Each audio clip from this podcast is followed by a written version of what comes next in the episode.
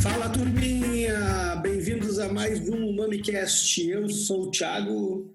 Eu sou o Vini, Vini Mirago. E eu sou a Nath. O Vini quase esqueceu de se apresentar aí, né? Bom, pessoal, bem-vindos, bem-vindos a mais um episódio do MamiCast. É, hoje a gente vai falar sobre um assunto que é muito conhecido dos, de todo mundo, que é assemblagem ou corte ou blend, chame como quiser, que a princípio parece um pouco básico demais. Quando a gente pensa em assemblagem, a gente pensa, ah, aquele vinho que é feito de duas uvas, é o Merlot Cabernet, mas na verdade esse assunto rende bastante, porque existe uma infinidade de formas de se fazer corte.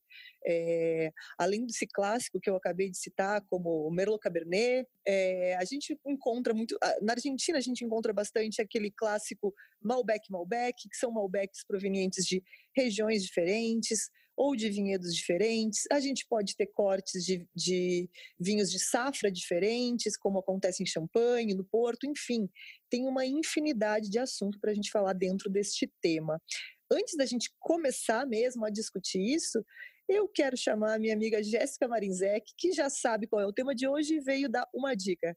Jéssica, fala aí. Fala pessoal do Umami, tô de volta. Bom, sei que o tema é assemblagem. Sei que Nath e Thiago vão tratar isso assim da melhor forma, mas é, o meu recado sobre esse tema é que não existe melhor ou pior. Um vinho varietal é, não é melhor que uma assemblagem, vice-versa.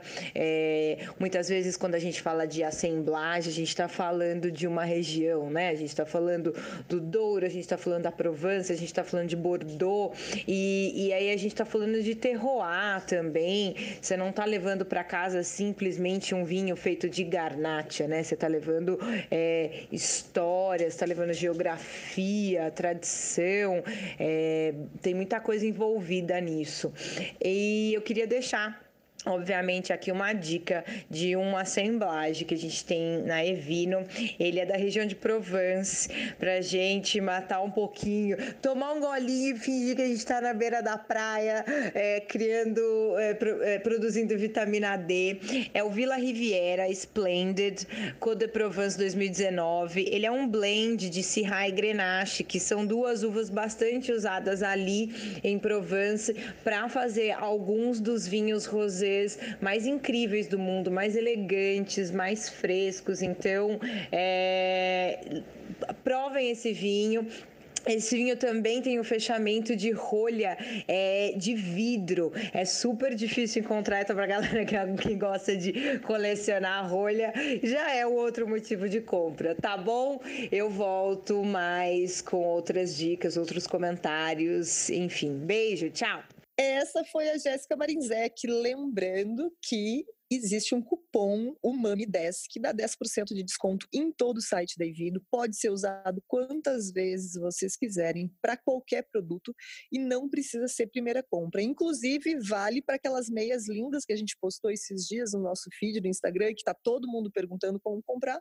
Tá lá no site da Evino e o cupom vale para meia também. Então aproveita, o MAMI10 é o cupom. Bom, vamos lá então.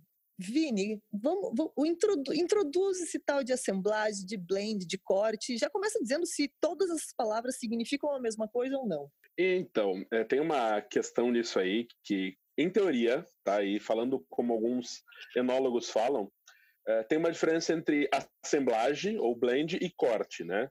É, corte é qualquer mistura entre dois vinhos.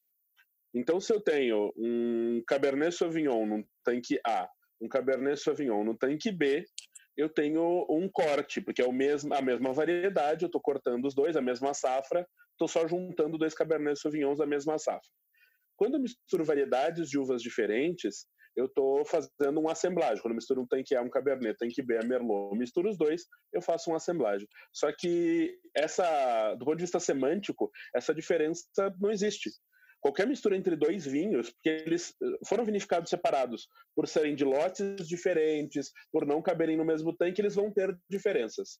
Então, corte, assemblagem, blend é a mesma coisa. a maior parte dos vinhos do mundo é um vinho que vai ter algum tipo de corte durante o processo, algum tipo de blend durante o processo, mas alguns vinhos vão para o mercado com isso no rótulo, né? Ostentando essa informação, porque eles acreditam que isso vai ser relevante para o consumidor desse vinho. Bacana. E então eu comecei esse episódio falando algumas formas diferentes de fazer um corte. É, quer, quer, explicar para o pessoal o que, quais são as formas de se fazer um corte e também qual é a razão principal para que se faz esse corte? Primeiro, uh, por que, que se faz um corte? Porque dentro da vinícola, o que a gente busca como na hora de fazer vinho, eu digo a gente busca porque eu sou estudante de enologia, né? A gente busca equilíbrio no vinho. A gente quer o máximo equilíbrio e a melhor expressão possível. Como é que a gente vai conseguir isso? Juntando uh, vinhos que têm propriedades diferentes. É, é como se eu estivesse montando uma equipe para trabalhar junta. Então, cada um tem a sua especialidade, cada um tem a sua perícia. Quando eu misturo todo mundo, forma uma baita equipe. Um blend nada mais é do que um trabalho em equipe com os vinhos que eu tenho ali dentro. Então, o blend clássico, Cabernet Sauvignon Merlot, eu tenho na Cabernet Sauvignon muita fruta preta, a gente vai ter uma nota vegetal, tem muita acidez, muito tanino, um álcool moderado e uma intensidade de fruta não tão grande. O Merlot, em compensação, tem tanino moderado, acidez moderada, uh, fruta vermelha e um pouco de fruta preta também, também tem uma nota vegetal, mas tem bastante álcool e bastante corpo. Quando eu junto os dois, eu vou ter um vinho que vai amaciar os taninos e acidez do Cabernet, mas que vai levantar os taninos e acidez do Merlot, e que vai ter corpo, vai ter fruto e vai ter álcool. Então, o princípio do, do, do blend, da assemblagem, e aqui eu estou dando um exemplo com duas variedades diferentes, é ter mais complexidade, mais elegância, e esse é o principal motivo para se fazer um blend na vinícola. E como é que eu faço esse blend? Literalmente misturando dois ou mais vinhos. Então, esses vinhos podem estar em tanques diferentes, em barricas diferentes, eles podem ter características diferentes, diferentes diversas, como formas diferentes de, de elaboração dentro da vinícola. Tudo pode variar. Qualquer coisinha faz a diferença nessa hora. Bom, uh, a, a, gente, quando fez o, a primeira prova do diploma, uh, tinha um capítulo que era só uh, relacionado às formas de blending, né? E, e são diversas. Aqui até eu estou com o capítulo aberto são seis ou sete itens e eles exemplificam de uma maneira bem, bem legal assim de ter o um entendimento em quais razões eles fazem é, esse blend.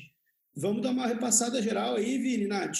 Vamos, vamos lá. Sim. Puxa o primeiro aí. Acho que o primeiro até é o mais é, fácil deles, que é esse que o Vini acabou de falar, né? Que é é, o, o, o, balanço, né, o equilíbrio, para fazer um vinho equilibrado, a gente usa o melhor de uma uva, o melhor da outra uva, para fazer uma, um grande vinho. Mas qual é o próximo? Qual é o item 2 aí? É, o primeiro item é, é, o que vocês falaram mesmo, é esse aí, é, o, é a parte de, de, de ter o, o balance. Né?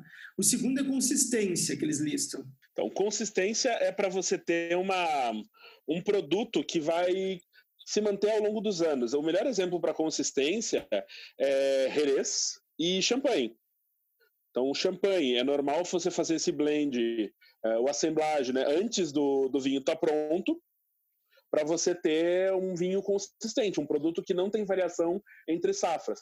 Então, eu vou ter safras melhores, safras piores, eu consigo manter a consistência ao longo dos anos. O sistema de soleira para Jerez, e quem não viu o, o episódio, quem não escutou o episódio sobre Jerez com uh, aqui do, do Mamicast, vai lá e ouve, né? Tem uma bela explicação de como funciona o sistema de soleira. É, ele vai misturando vinhos mais novos com vinhos mais velhos ao longo do tempo, e isso permite que esse vinho tenha uma uniformidade independente de variação de safra. Então você consegue garantir a, garantir a consistência do vinho independente de variação anual. É uma, essa é uma razão até mercadológica, né, para garantir que o consumidor ano após ano, compre o vinho uh, e saiba o que esperar daquele vinho, não dependa daquela variação de safra tão grande. Sim, isso acontece não só para champanhe Jerez, mas acontece também para vinho simples. Tem vários vinhos simples no mercado, baratos, né, vinhos de entrada, que não tem safra.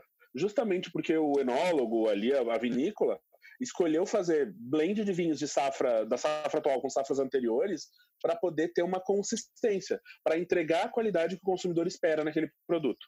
Perfeito. Então a gente matou aí equilíbrio, consistência, agora vamos para o terceiro que seria estilo. Certo. Alguns vinhos têm estilo definido e uma coisa importante, para alguns vinhos de denominação de origem, esse estilo está na lei. Tá? Ontem eu estava lendo os pliego de condiciones de algumas uh, denominações espanholas, e o pliego de condiciones é literalmente a legislação por trás de uma denominação de origem. E nessa, nesse pliego de condiciones descreve os aromas, sabores que são esperados num determinado vinho de uma determinada região. Uh, e o blend às vezes faz parte disso. Um grande exemplo disso é o Chateauneuf do Pape.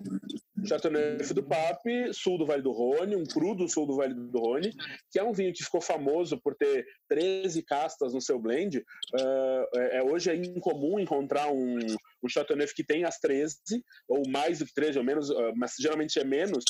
Mas esse blend que a base é Grenache, Syrah, Mourvèdre, Carignan, ele vai dar a identidade desse vinho e vai fazer parte do estilo. Mesma coisa vale para Bordeaux. Bordeaux, margem esquerda, é um blend de base Cabernet Sauvignon com Merlot e outras castas. Uh, Bordeaux, margem direita, é um blend de base Merlot, geralmente com Cabernet Sauvignon e outras castas.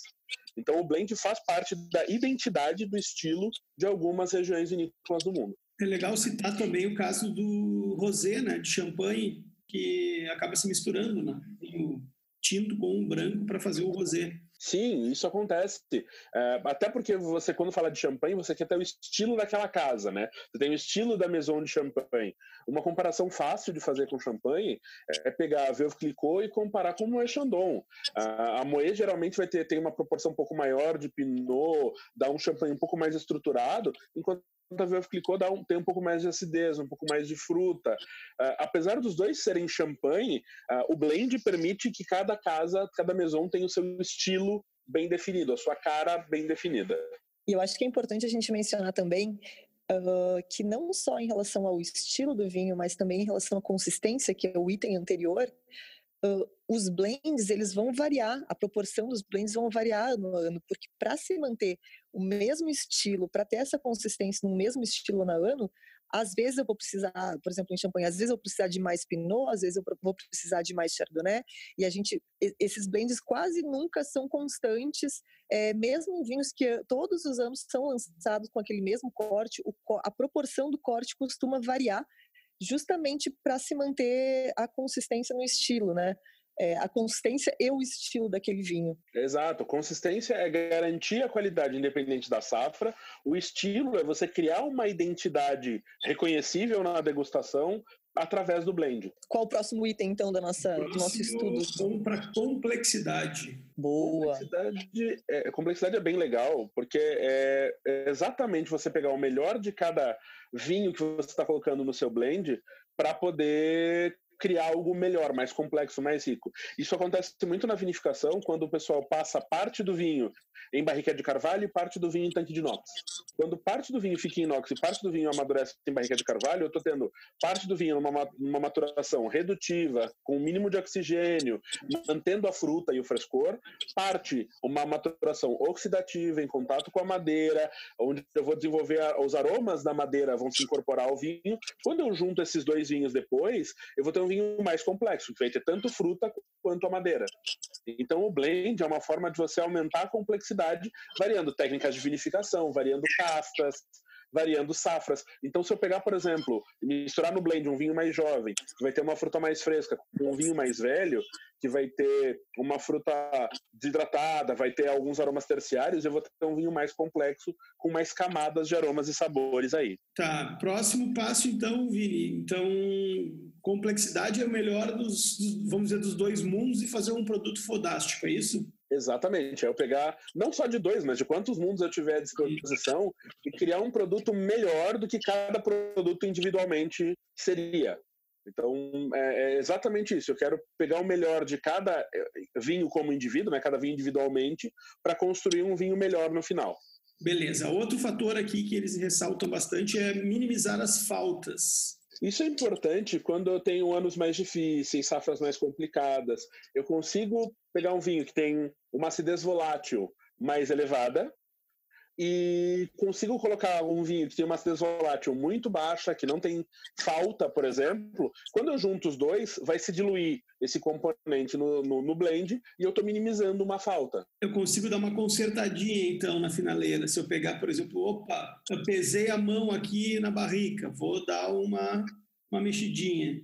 Exatamente. Se eu, eu, vou, eu vou ajustar o, o, vinho, minimizando faltas que no vinho original teria um problema. Ah, eu, eu fiz um vinho com interrupção de fermentação e um, quero um vinho adocicado no final do processo. Só que ele ficou doce demais. Eu consigo misturar, fazer um blend para minimizar faltas. Ele está excessivamente doce. Eu quero um vinho mais equilibrado. E também tem, tem uh, e esse de minimizar faltas tem a ver com o equilíbrio também lá no início. Do início. É, às vezes, desequilíbrio é a falta. Então, eu conseguir o equilíbrio funciona e minimizar faltas, literalmente, de aromas desagradáveis, sabores desagradáveis, eu consigo minimizar através do blend. Boa. Volume de produção, Vini. Volume de produção é importante para quando eu tenho uma vinícola grande e eu preciso atender um determinado mercado. Então, se eu sou uma vinícola de um determinado porte, os meus clientes esperam que eu atenda este mercado com uma certa quantidade de vinho, senão falta vinho no mercado, a minha marca vai desaparecendo no mercado, eu vou perdendo o mercado. Então eu preciso fazer blends para atender uma determinada categoria para ter volume de vinho. Então, por exemplo, é normal de algumas vinícolas comprarem vinhos de outras vinícolas para colocarem no seu blend, para dar o volume que eles querem. Ah, eu preciso de 50 mil litros de determinado vinho. Eu tenho só 45. Eu posso pegar um outro vinho que eu tenho na, na vinícola e fazer e colocar no blend para dar os 50 mil litros que eu preciso para atender o meu mercado. Então, isso de volume também é muito importante na indústria vinícola porque eu tenho que atender um determinado mercado. Então deu um ano aí que deu granizo, alguma coisa, o cara perdeu também uma parte, ele compra de outro e acaba fazendo um blend. Né? Isso, e, e, às vezes eu tenho um, por exemplo, eu tenho um vinho de uma determinada categoria na minha vinícola e eu preciso atingir um certo volume dele porque tem mercado para isso.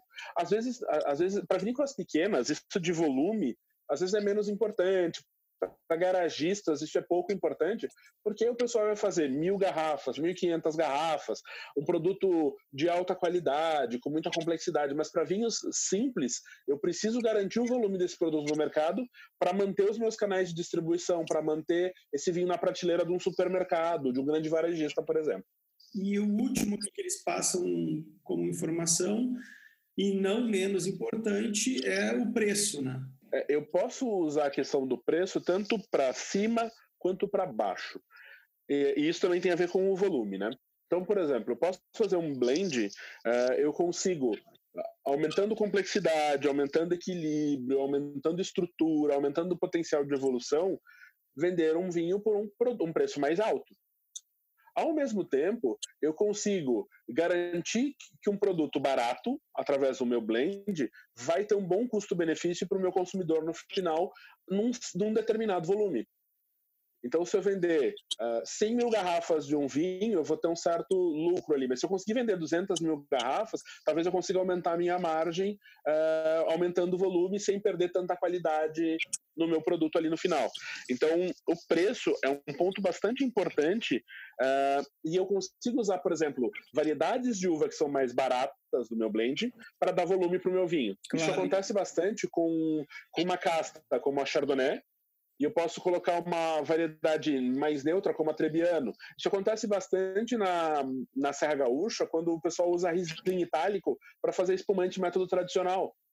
A Riesling itálico contribui relativamente pouco para os espumantes do método tradicional, mas ela ajuda a dar volume de produto e ajuda a, sem perder qualidade, o que ajuda a ganhar preço, porque ela é uma uva bem mais barata que a Chardonnay e a Pinot Noir. Bom, esses são os itens aqui que eles definiram dentro do, do, da unidade 1 do diploma. Sim. Então recapitula para gente quais são os itens aí. Equilíbrio, consistência, estilo, complexidade, minimizar defeitos ou faltas, volume de vinho e preço. Lembrando que essas características todas estão interconectadas, né? Elas, elas se relacionam umas com as outras. E quando a gente fala de field blend, né, do, do corte feito ainda no vinhedo, é, por que isso acontece? Como isso acontece? onde isso acontece, do que se alimenta, não, não.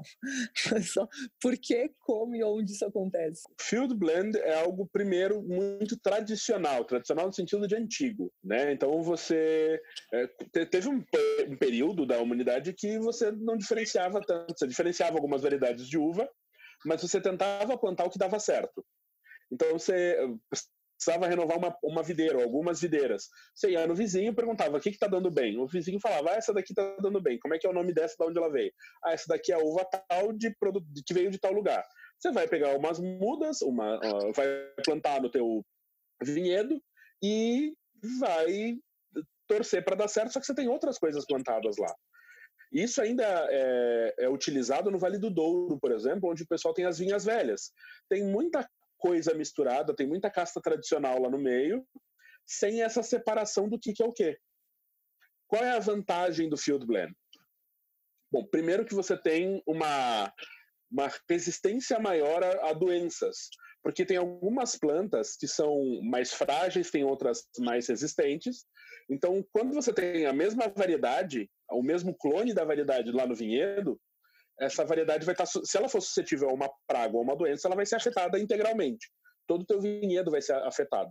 Quando você tem um field blend, parte do teu vinhedo vai ser afetado, parte não, porque tem plantas suscetíveis e tem plantas resistentes. Então, uma das vantagens do ponto de vista do cultivo é esse.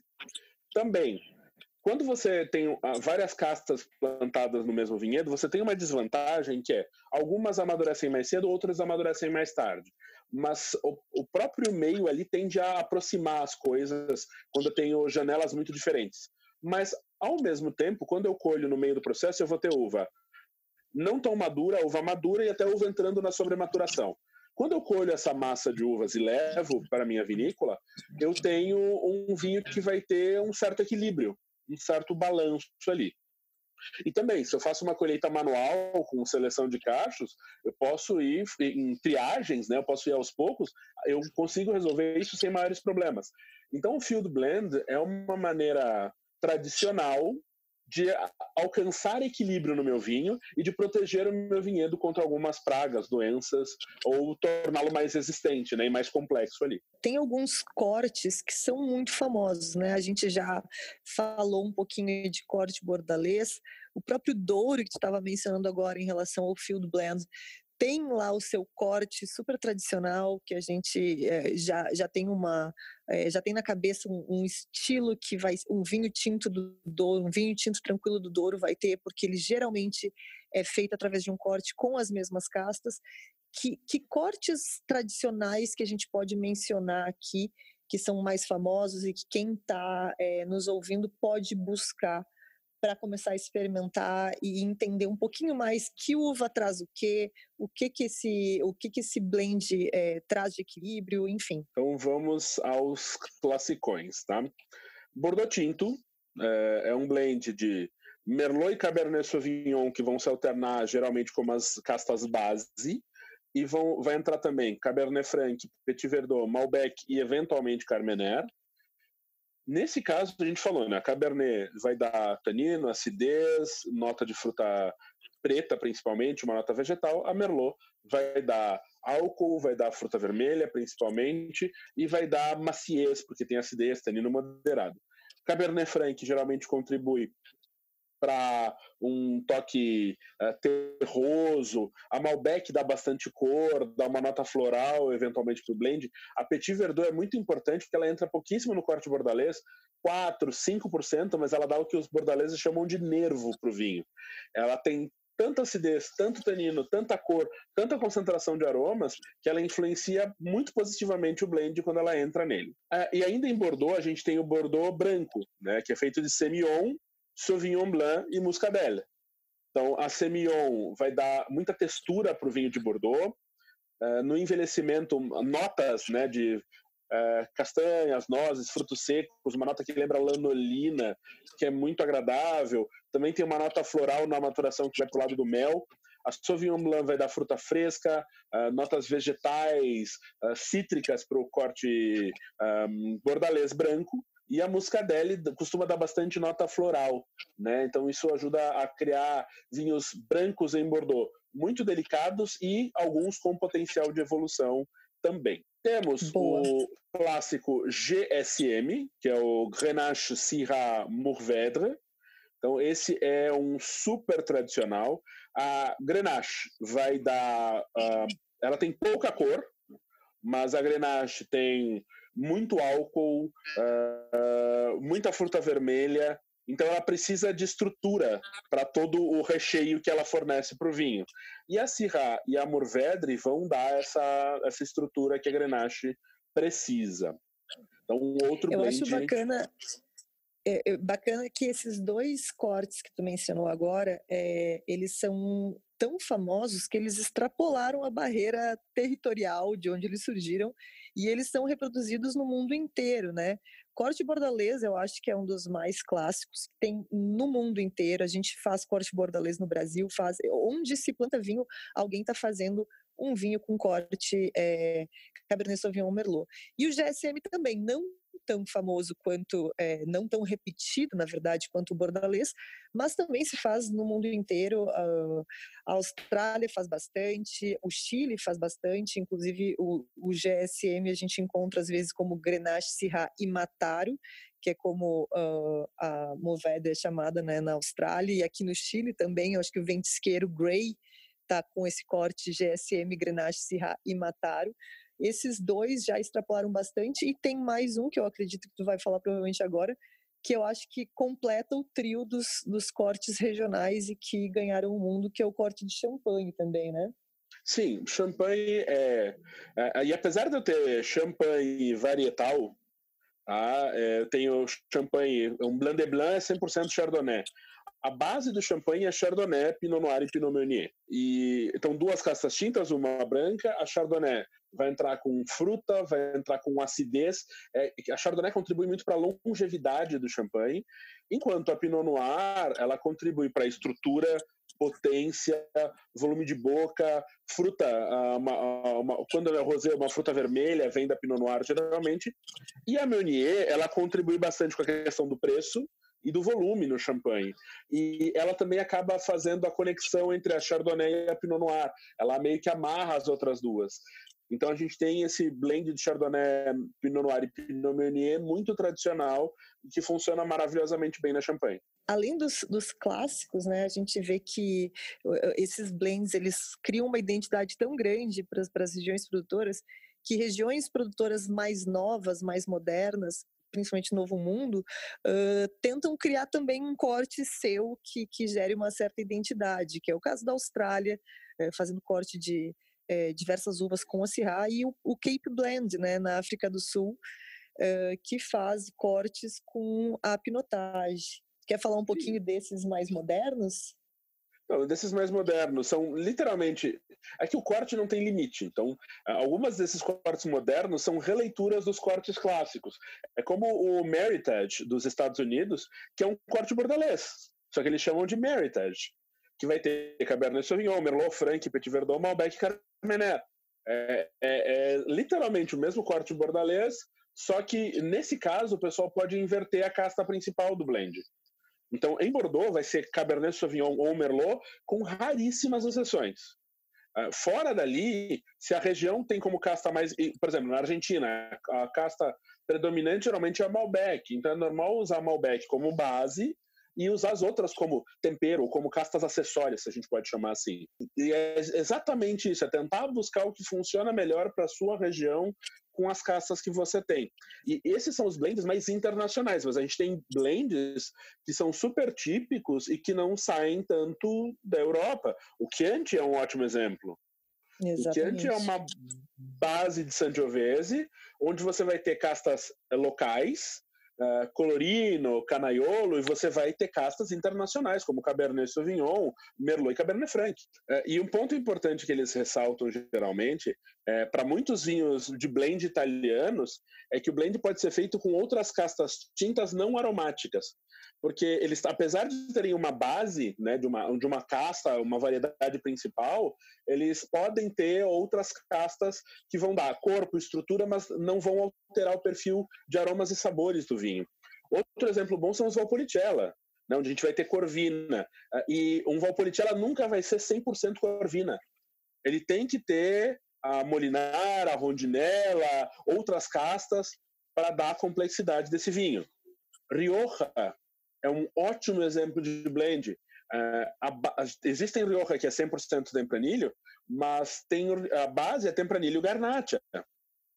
Né? E pode, pode usar outras também, Graciano, Mazuelo uh, e outras castas. E dependendo das castas que eu uso, do lugar onde eu tenho vinhedo, eu vou usar mais algumas ou menos. Ah, o priorato, que é a garnacha né, e a carinhena, que são as castas base do priorato, mas aí vai entrar Syrah, Cabernet Sauvignon, Merlot, mas a base é a garnacha e a carinhena, que se adaptam muito bem ao solo do priorato, que é, que é a ao, as encostas super íngremes, o terreno muito pobre. Então, essas castas amadurecem bem nesse lugar, mas vão se beneficiar dessa, dessa estrutura acessória. Então, a gente tem uma série de vinhos clássicos do mundo que são blends, que são ótimos exemplos de blend, que uh, não tem como imitar pelas condições de solo, clima e etc., mas que o novo mundo também tenta conseguir suas próprias seus próprios méritos, né? sua própria complexidade, seus próprios estilos,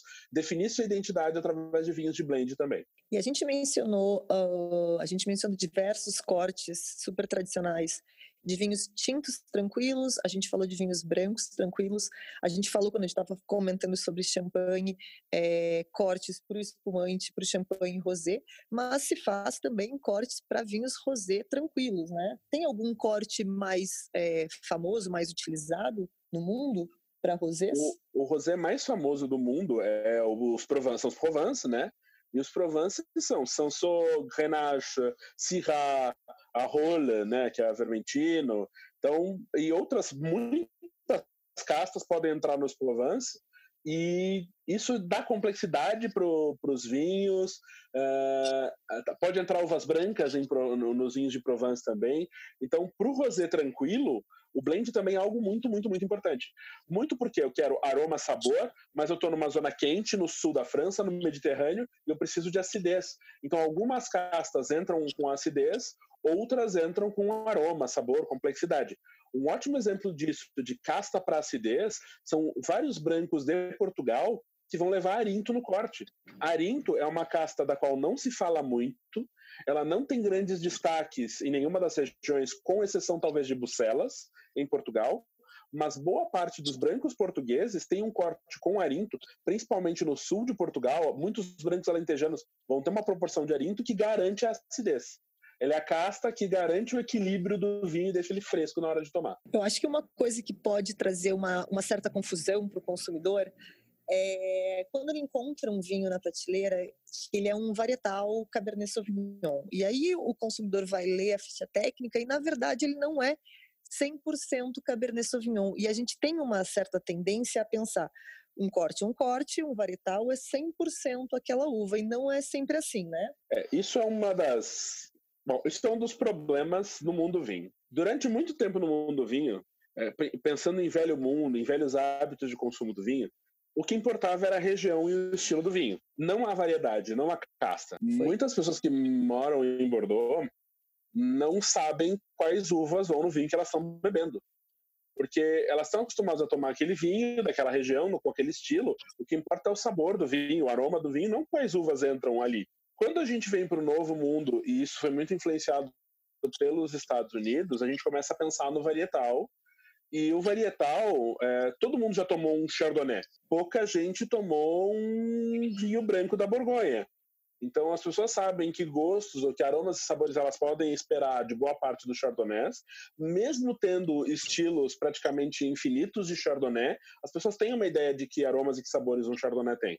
mas a maior parte das pessoas desconhece que aromas e sabores elas podem esperar de um Borgonha branco. Então, o, o nome da uva, o varietal, foi uma cultura que influenciou muito o mercado do vinho no Novo Mundo, ou em países que não tinham hábito, cultura de consumir vinho. Só que, para, na, a maior parte das legislações, tem, tem uma variaçãozinha aí. Para um vinho ser considerado varietal, ele deve ter entre 70, pelo menos 75, em boa parte das legislações, fala em mínimo 85% da variedade principal.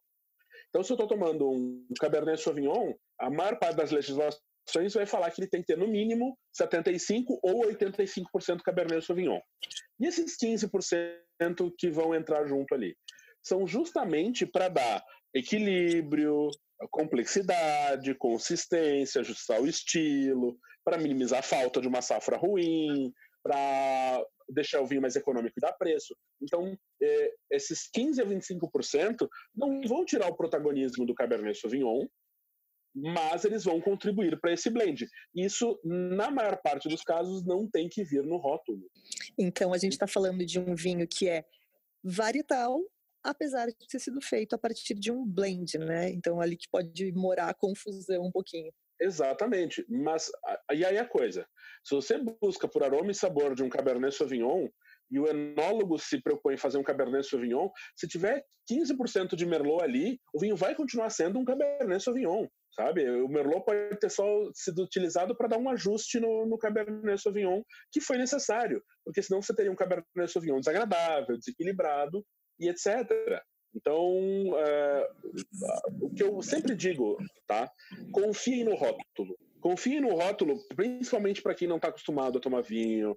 Ah, ah, mas esse vinho não é um varietal 100%. Quando é 100%, isso é importante para o enólogo, ele vai botar no rótulo 100% tal uva. E vários vinhos têm isso no contrarótulo, 100% tal variedade. Agora, quando isso é pouco relevante, vai estar só o nome da uva no rótulo, e porque ele busca aquele estilo, ele busca aquela característica. Ontem à noite a gente fez uma degustação aqui em Porto Alegre de vinhos tintos do Novo Mundo. Uh, um dos melhores vinhos da degustação que nós provamos era um vinho que era, era um sul-africano, era 97% Syrah, 3% Grenache. Eu não sei por que motivo o enólogo escolheu colocar Grenache no meio daquele Syrah, mas o vinho tinha aroma de Syrah, cor de Syrah, sabor de Syrah, cara de Syrah, e o Grenache, para o enólogo, fez diferença, mas para quem estava degustando, era um Syrah. E no rótulo era 100% Syrah. Não, não 100%, né? Mas tinha Syrah só no rótulo. É, a gente estava falando sobre o novo mundo, né? Uh, em cada país tentar fazer blends com a sua casta principal, assim como a Argentina faz bastante blend com Malbec, a Austrália faz bastante blend com Shiraz.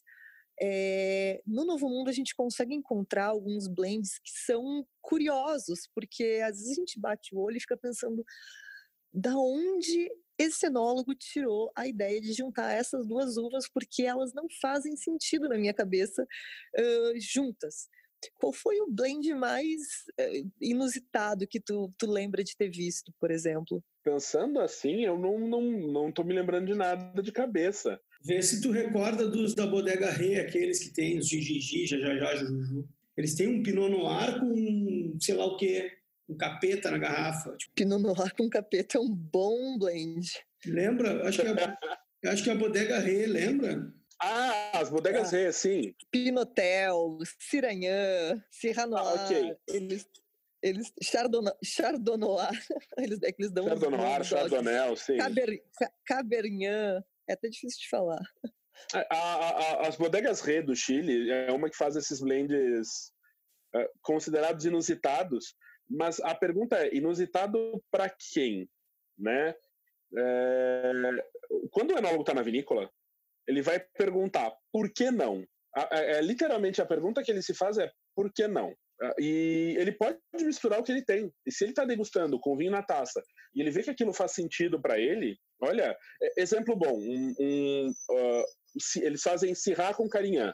Faz sentido, são duas uvas da mesma zona, geralmente entram em blend juntas, se explica. Agora, Syrah com Pinot Noir, o uh, que está se buscando quando eu misturo um Syrah com Pinot Noir? Eu posso querer a acidez do Pinot Noir para o blend. Eu posso querer algumas das notas terciárias do Pinot Noir dentro desse blend na evolução. Ou eu posso querer usar o Syrah para dar uma estrutura maior para um vinho onde a Pinot Noir vai dominar o blend. Ou é, posso só querendo ser malucão, né, para vender. Exato. Não há o que não haja no mundo vinho. Não há o que não haja. Então as pessoas vão fazer o que podem com o que podem. E, é, e é, foi assim que o Riesling itálico acabou entrando no corte de espumante da Serra Gaúcha. Foi assim que surgiu o temaki de sorvete. Foi assim que surgiu o temaki de sorvete. Foi assim que surgiu o sushi com cream cheese de bombom. Eu, por sinal, isso é um perigo. Essa licença poética aí, para quem é chefe de cozinha, daqui a pouco tá fazendo pizza de feijão com arroz, entendeu? Duvido que não tenha já. Ah, já deve ter, com certeza. Mas o, o, o que vai filtrar isso é o mercado. Então, por que, que os blends clássicos são clássicos? Porque eles foram testados no mercado durante muito tempo. Você tem razões de solo, de clima, de maturação, de estilo, de gosto, para sustentar que esse produto se mantenha no mercado, e ele se mantém porque eles deram certo. Tem produtos que vão vender uma vez, duas vezes e vão parar de vender porque não fazem sentido no mercado, não tem tanta qualidade assim, o preço não acompanha, as pessoas tomaram por curiosidade e acaba aí. Então o, o, o mercado acaba decidindo o que, que se mantém, o que, que se sustenta, mas a maior parte dos blends e, e, e eles surgiram porque eram castas que tinham, eh, tinham uma maturação parecida, de uma região parecida, o clima influenciava muito. O que acabou permitindo vários blends bizarros do mundo é, são castas que têm perfis completamente distintos, até de cultivo.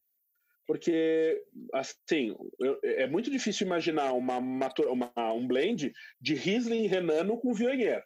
Porque são duas Sim. castas que vão, ter, vão se adaptar a climas completamente distintos. Mas hoje, você tem regiões do mundo onde eu consigo ter vinhedos relativamente próximos de Viognier, o Riesling, e tenho vinícolas que vão receber uvas de um monte de região diferente, que são grandes, que têm estrutura, e aí o enólogo vai misturar. E um ponto importante, tem vários vinhos que vão para o mercado como varietais, ou até mesmo como blends, que vão dizer, ah, esse vinho tem uh, tantos por cento tal casta, tantos por cento tal casta, e 10%, 15% de outras variedades.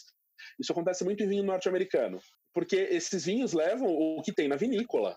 Às vezes o enólogo só quer fechar um tanque e mandar para o mercado, e por isso que ele nem menciona no rótulo o que, que vai ali dentro. Mas às vezes tem mais de 10 variedades ali, além das que estão no rótulo, porque é para dar volume, para completar o tanque, para fechar o vinho ali. Quem é que a gente pode ressaltar aí de enólogos que trabalham muito bem com blend? Além do mestre Rudy, do Sour Grapes, óbvio. Ai, Tiago. Vamos, vamos, ilustrar o exemplo do Tiago, né? Quem já, quem já olhou a nossa lojinha lá no loja.mamimeg.com.br tem uma camiseta escrito Free Rudy e é a foto de, um, de uma pessoa com uma garrafa na mão. É, o Rudy foi um grande, acho que um dos mais famosos falsificadores de vinho da história. Tem um filme sobre ele que eu acho que está na Netflix ainda, ou já saiu da Netflix. A Netflix andou tirando um monte de filme dali, que é o Sour Grapes. O cara era um gênio da falsificação, ele enganou profissionais ultra famosos fazendo blends caseiros de vinhos e, claro, falsificando rótulo, rolha, enfim, tudo. Uh, então, assim, se alguém entende de blend, é esse cara, mas voltando à pergunta do Thiago, e enólogos famosos, célebres. A Suzana Balbo eu sei que é que é ninja, né? Ela é bem reconhecida pelos blends dela. É, é, ela é a rainha do torrontês e a rainha dos blends. Mas é um ponto importante. É muito difícil você identificar um enólogo pelos blends que ele faz. Porque a maior parte dos enólogos vai fazer, que faz bons blends, faz bons varietais. É, é, é, essa é a curiosidade. Ou assim. seja, ele é, ou ele é bom ou ele é ruim, né? Exato. É, é, assim, não tem um enólogo seja só bom, porque assim, se o enólogo entende bem uh, a estrutura de um vinho, o estilo que ele tem, os potenciais que ele tem de solo, clima e etc., ele vai conseguir fazer bons varietais, tirar o melhor de um varietal e construir o melhor de um blend. É, é, literalmente isso. Um exemplo muito bom de um enólogo que fez blends reconhecidos no mundo inteiro foi o Michel Roland, que é um cara que vinificou em vários lugares. Mas se você pegar, por exemplo, os enólogos, os chefes de cave das maisons de champanhe, O cara, para ser enólogo de uma maison de champanhe, ele precisa ser especialista no blend daquela casa. Isso é um nível de especialidade no mundo do vinho. É, o cara é um cirurgião. Ele é um PhD tem... naquele blend, né? Exatamente. E, e, não é porque ele faz vários blends, porque assim, ele acaba fazendo vários blends dentro da maison, né? Dentro da casa de champanhe. Mas todos precisam ter a cara, o aroma, o sabor, o estilo daquela maison. O cara não sai da faculdade de enologia e entra numa maison de champanhe como chefe da vinícola. A não ser que seja uma vinícola muito nova. Para trabalhar numa vinícola Ou tradicional. Seja. Exatamente. Ele vai trabalhar numa vinícola tradicional por décadas até poder assumir o cargo como chefe, como líder daquela equipe. Então, uh, assim, a gente tem enólogos mais especializados em brancos, enólogos mais especializados em tintos. Isso acontece, acaba acontecendo no mundo vinho, mas em blend não tanto. Uh, eu, assim, enólogos fazem bons blends, estão em Bordeaux, estão na Champagne, estão uh, em Jerez, estão no Porto, porque são zonas que produzem vinhos que são classicamente grandes blends. Tá aí teu nicho de mercado, Vini Boy. Já sei o que tu vai fazer quando te formar em enologia. É isso? É isso, pessoal. Temos alguma, alguma, algum tópico para cobrir sobre blends, cortes que a gente não tenha que a gente não tenha coberto aqui? Ah, um ponto importante é que um varietal não é melhor que um blend, um blend não é melhor que um varietal, e mesmo um varietal pode ser um corte. Um vinho varietal pode ser, porque varietal tem a ver com a variedade de uva, com a casta. Mas eu posso vinificar essa casta de 12 formas diferentes e juntar tudo no mesmo tanque e engarrafar. Então eu fiz um corte de vários vinhos da mesma casta. A dona Catena que tem, né? Um Malbec, Malbec, Malbec lá, um corte de Malbec, não sei de onde, quanto Malbec. Exatamente. Então a gente isso, isso acontece muito no mundo do vinho. A diferença é que a Catena coloca no rótulo e aí a gente fica curioso. Hoje eu vou beber. Nem sempre a pessoa coloca isso no rótulo. Blend. Tem Grenal, eu vou beber um blend de Inter com raiva. É. um blend de Inter com raiva. Eu, eu acredito que eu vou passar pelo mesmo problema hoje. Olha aí. Coragem para vocês, guerreirinhos, que o meu Aliás, time vai para final do Paulistão deixa eu fazer um adendo aqui. É, um, acho que semana passada, uns dias atrás, a Casa Gazarro, Vinícola Gazarro da Serra Gaúcha, mandou para gente é, duas garrafas de espumante Surli, um Sim. 12 meses Surli e um 84 meses Surli. E eles mandaram uhum. uma cartinha uh, com uma sugestão que eu achei muito legal. Eles falam para a gente abrir os dois espumantes, é, provar os dois separadamente, mas depois fazer um blend para a gente encontrar o ponto perfeito para o nosso paladar entre a juventude desse 12 meses e a evolução desse que já é 84 meses. Eu achei uma brincadeira muito legal, a gente não fez ainda, mas é uma, é uma boa dica, talvez pegar é, vinhos de um mesmo produtor, da mesma uva, de safras diferentes, provar eles separadamente e brincar em casa de, de, de, fazer esse blend, ou mesmo com uvas diferentes, para entender um pouquinho como cada uva e cada proporção afeta nesse vinho, né? Para entender se, se adicionar um pouquinho mais de uma uva, se vai dar mais acidez, se adicionar um pouquinho mais da outra, se vai dar mais corpo, mais álcool, enfim, é uma brincadeira divertida para fazer em casa. Sim, é um baita exercício. A, a, gente que trabalha com vinho consegue fazer isso de forma mais fácil, porque às vezes a gente faz uma degustação, dá uma aula, sobra vinho no final da degustação, e você pode brincar com isso. Mas nada impede de, literalmente, a pessoa comprar uma garrafa de Merlot, uma garrafa de Cabernet Sauvignon, misturar os dois e ver o que, que dá. Ver o que acontece. É, é, é, é esse exercício, é essa prática, porque na vinícola o enólogo faz isso o tempo todo. Ele está sempre degustando os vinhos que não estão prontos ainda, ele está provando o produto em processo. Fazer blend de produto finalizado é um pouco diferente do que fazer blend de produto em processo mas é um treino muito bom, é uma prática muito boa para entender o que, acontece quando eu misturo dois ou mais vinhos na mesma taça. Boa, então a gente encerra com essa sugestão: é, pegar restinho de vinho, quando sobra, né? A gente sabe que restinho de vinho não é uma coisa que acontece em muitas casas, mas quando sobra um restinho de vinho, dá aquela misturada, dá uma provada, entender um pouquinho o que, que cada o que, que cada vinho está influenciando naquele corte, o que, que cada uva está tá levando para aquele corte. Eu acho que é isso. A gente fez esse resumo aí sobre a assemblagem, falamos das razões uh, pelas quais a gente faz uma assemblagem, é, das diferentes formas de se fazer, dos clássicos internacionais e o que, que cada variedade dá para aquele corte, quando é feito, quando é um blend de variedades diferentes, né? Porque a gente viu que pode ser da mesma variedade vinificada de formas diferentes dentro da mesma vinícola, enfim, é, é um assunto bem amplo e que é bacana a gente conversar aqui. Lembrando mais uma vez que uh, todos os vinhos que a Jéssica indicou lá no início desse episódio, mais o restante da loja da Evino, tem 10% de desconto usando o código UMAMI10 e vale para qualquer compra, não precisa ser a primeira compra, pode usar quantas vezes quiser. E eu acho que é isso, né, gente? A gente volta na próxima sexta-feira. então tá, pessoal, é isso. Até mais, até sexta-feira. Falou. Bye.